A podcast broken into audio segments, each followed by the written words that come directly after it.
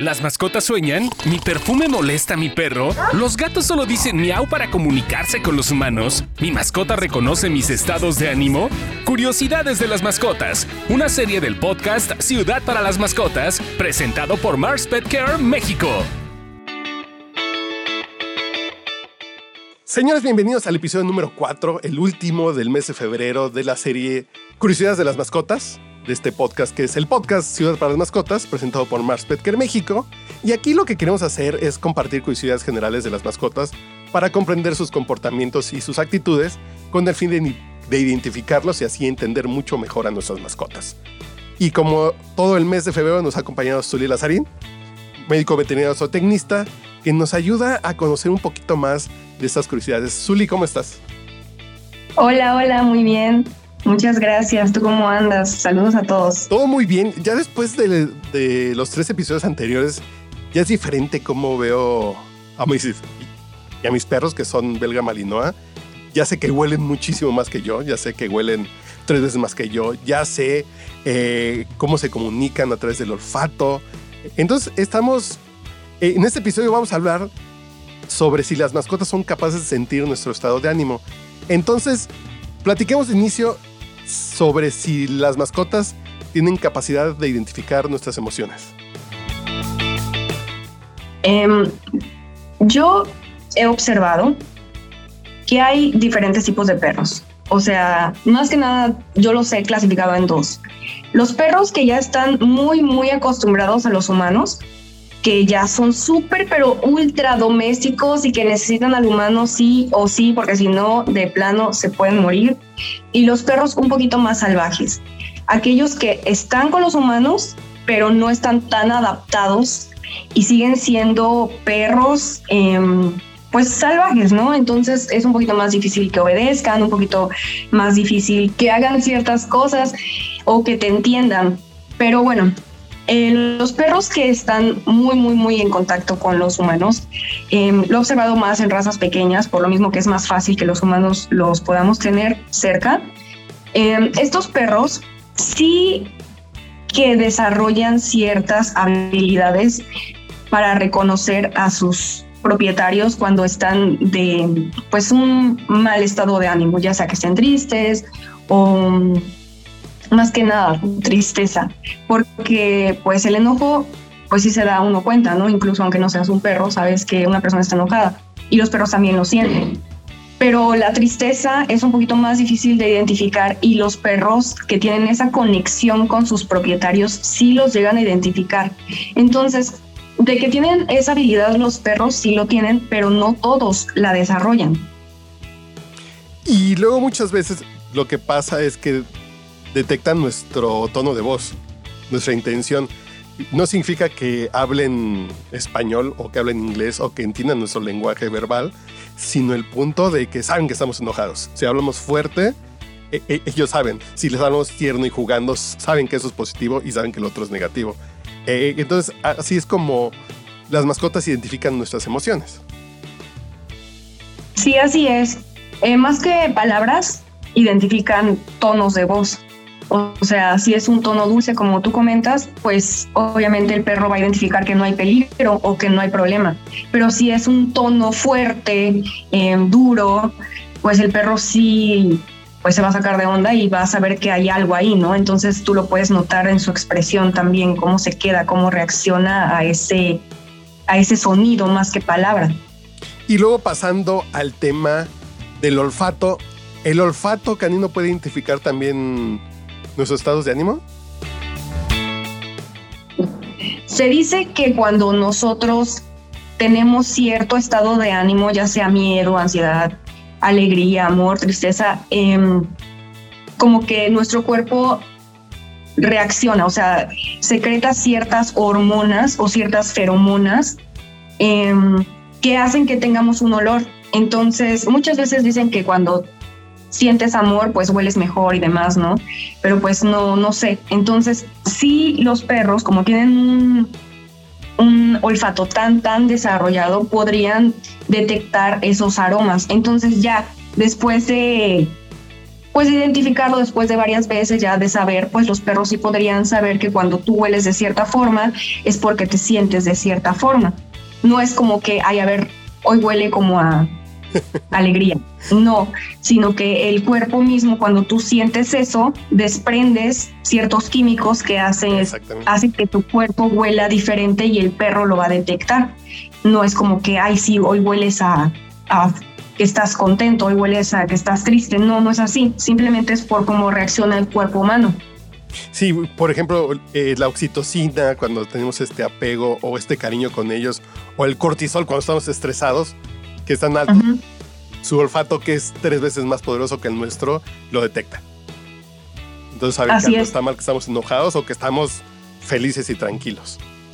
Sí, y también algo que es importante mencionar es que dependiendo el perro puede incluso oler aún más de tres veces. O sea, influye la raza, pero también qué tanto se esté como que entrenando el, olfato. Entonces un perro sí puede llegar incluso a oler muchísimo más de tres veces más que los humanos.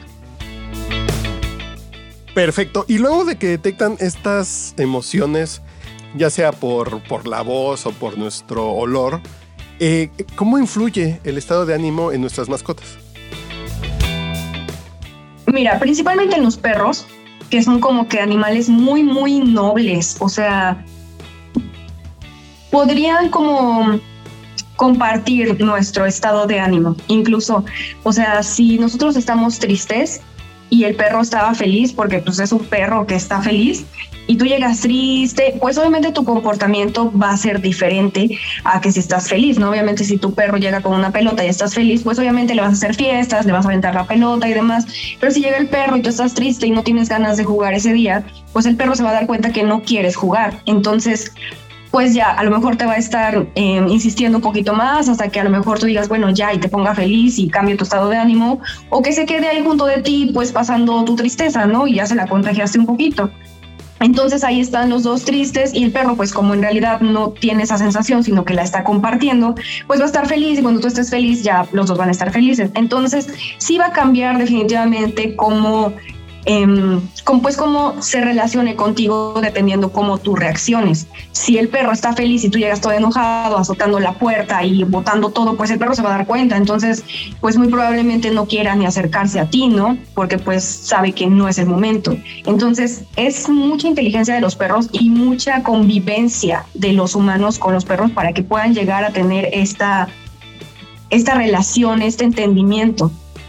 Entonces el tema es este que, si comparten nuestras emociones y estamos tristes en un sillón, van a estar junto con nosotros, no van a querer jugar, no van a querer... Como que son empáticos, al final de cuentas son empáticos y en el sentido más puro de la palabra que se empatan a nuestros estados de ánimo. Pero sabes que también no va a ser siempre.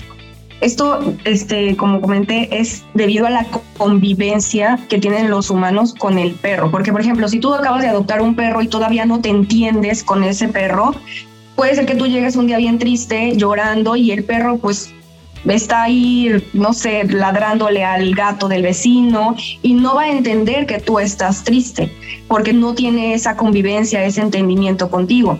Entonces, no es que siempre sucede que todos los perros y que si tú te compras un perro o adoptas un perro em, va a pasar tu tristeza, la tristeza contigo. O sea, no, eso va a depender de la convivencia, de cómo se entiendan el perrito con el humano no siempre va a ser, pero sí es posible, o sea, de que lo es, pues sí. Y luego para cerrar esta serie, eh, ¿cómo podemos mejorar nuestra relación con nuestras mascotas y este, como este vínculo que tenemos desde el punto de vista emocional? ¿Cómo lo podemos hacer? Primero que nada, es con el tiempo. O sea, tener un, y, más, y es más en perros, ¿sabes? Con los gatos, claro que llegas a tener un vínculo emocional y, y muy, muy fuerte pero es más con los perros. A lo mejor porque llevan más tiempo con nosotros, o sea, en la humanidad, a lo mejor porque están más domesticados, a lo mejor porque están evolucionando, a lo mejor porque los humanos los hemos necesitado a tal grado que ya se están comparando con los hijos, quién sabe. Pero de que hay un entendimiento del humano con el perro muy, muy, muy fuerte, más que con cualquier otro animal, pues sí existe. Entonces, es con el tiempo, o sea, tener una relación muy bonita con un perro es posible, pero tiene que haber mucho de la parte del humano, ¿sabes? Porque es pues ahora sí que el humano, o sea, el otro es un animal, em, que no deja de ser increíble y fantástico, pero sigue siendo un animal. Entonces, ¿de quién va a depender todo? Del humano. O sea, tiene que haber mucho amor. O sea, primero que nada, saber enterarte eh, por medio de podcasts como este, de videos, de libros y demás, enterarte cómo es tener un perro, las necesidades que tiene, lo que vas a enfrentarte, más que nada si eres principiante, ¿no? O sea, de qué, qué, qué cosas tienes que comprar, lo importante que es saber de la alimentación, de la nutrición, de las enfermedades, cómo determinarlas, llevarlo al veterinario, que tenga un buen em, control de enfermedades, de parásitos, de vacunaciones, que se esterilice, o sea, que en verdad las personas sí estén eh, pendientes de sus mascotas. Y el animalito, o sea, el animalito, los perros son súper, súper leales. O sea, si tú cuidas un animal, si tú quieres un animal, el animal te va a querer, te va a súper responder porque está en su naturaleza, está en su ser, ser así. Entonces, ¿cómo mejorar la relación así? Siendo un buen propietario, el perro te va a ayudar. Ahora, también es muy importante el entrenamiento, porque tú puedes ser un dueño excelente y demás, pero también es importante educar a un perro, o sea, no, no porque lo dejes hacer lo que quiera, es un, eres un buen propietario, o sea, tienes que tener cierta regla, cierto orden para que tú puedas tener una vida buena en tu casa, limpia y que no te la destrocen cuando te vayas y el perro sea un perro sano. Entonces tienes que darle también ejercicio, o sea, tienes que estar como que al tiro, ¿sabes? Sea, saber en realidad lo que es tener un perro y querer hacerlo. Porque también muchas veces dicen, ay, sí, es que yo quiero un perro y que quiero que me acompañe a correr y que lo que le llame y que pueda salir sin correa y que pueda detectar olores increíbles y demás, sí, pero no le da el entrenamiento adecuado, entonces pues muy difícilmente, ¿no? Entonces hay que darle el entrenamiento adecuado para que sea un perro balanceado y pues ambas partes, tanto la humana como la mascota, pues estén felices. Entonces la clave está en en balancear el entrenamiento, el cariño y todas estas conductas para que tenga eh, como un entorno equilibrado, que no iba con esta angustia de hoy cómo se levantó este señor. Exactamente. Y también influye desde el perro que eliges, o sea, o que, sí, el perro que tienes, o sea, hay muchos perros que fueron destinados para ciertas cosas.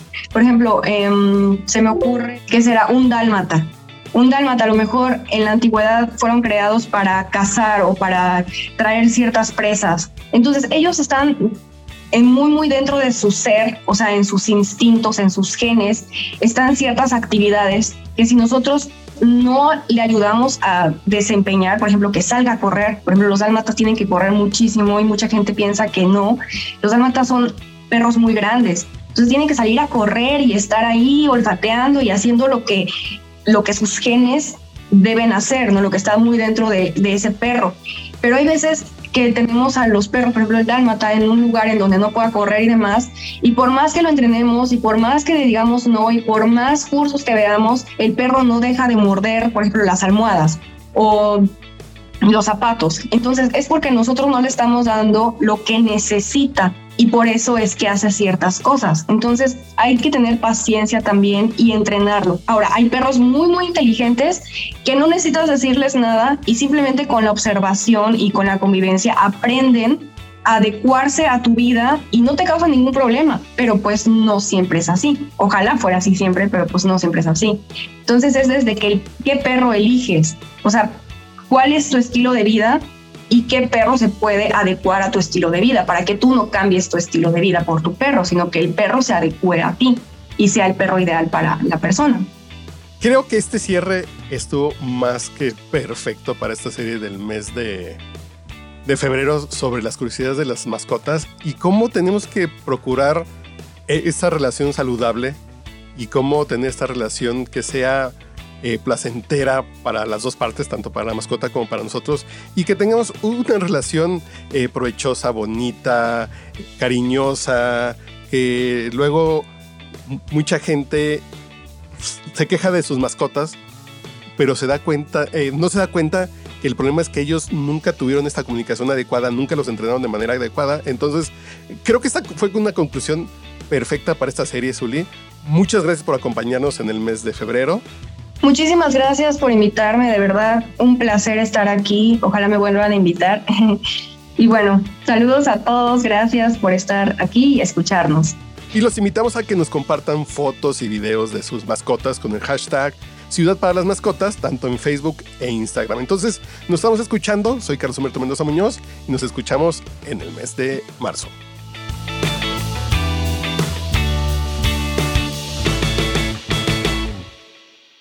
No olvides compartir este podcast para que más personas descubran que las mascotas son seres maravillosos y aún tenemos mucho que descubrir de ellos.